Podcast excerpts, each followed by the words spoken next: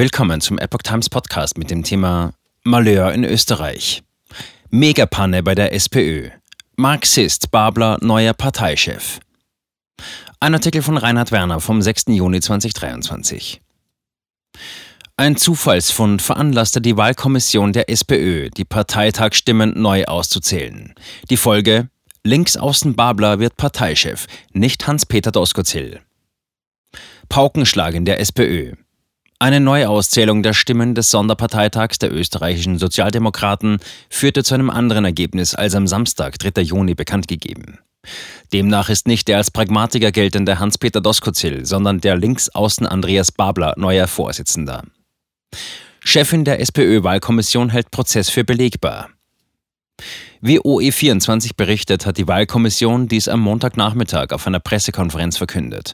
Am Samstag hatte es noch geheißen, Doskozil habe mit 52,7 Prozent der delegierten Stimmen die Stichwahl um den Vorsitz gewonnen.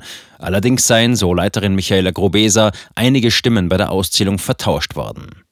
In weiterer Folge sei es zu einer falschen Zuordnung und Übertragung des Fehlers in eine Excel-Tabelle gekommen.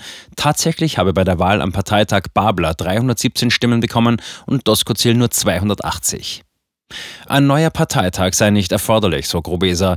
Der Prozess sei aus ihrer Sicht belegbar. Sie habe Doskozil auch bereits ihr Bedauern mitgeteilt. Doskozil wollte pragmatischen Kurs fahren. Auslöser der Neuauszählung war der Umstand, dass beim offiziell verkündeten Ergebnis eine Stimme gefehlt hatte. Diese konnte die Kommission auffinden und als ungültig werten. Allerdings hatte diese Entdeckung zur Folge, dass das Team um Grobesa auch noch die weitere Diskrepanz bemerkte. Der Bürgermeister der Gemeinde Treiskirchen ist damit der 13. Chef der SPÖ. Er folgt damit Pamela Rendi-Wagner, die vom November 2018 an die SPÖ geführt hatte. Sie hatte im Mitgliederentscheid um den künftigen Vorsitz nur den dritten Platz belegt und anschließend ihren Rückzug aus der Politik erklärt. Die Stichwahl zwischen den beiden Erstplatzierten galt als Richtungsentscheidung. Der burgenländische Landeshauptmann Doskozil, der als Hardliner in der Asylpolitik galt, wollte sich als Pragmatiker profilieren. Er sah es als sein Ziel, Wähler zurückzuholen, die von den Sozialdemokraten zur FPÖ unter Herbert Kickel abgewandert waren. Umfrage. SPÖ unter Babler kurzfristig stärker.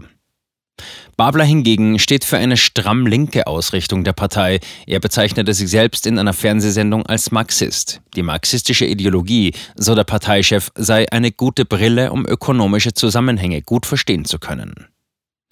Inwieweit die SPÖ nun einen ähnlichen Weg gehen wird wie die Labour Party in Großbritannien unter Jeremy Corbyn, bleibt ungewiss.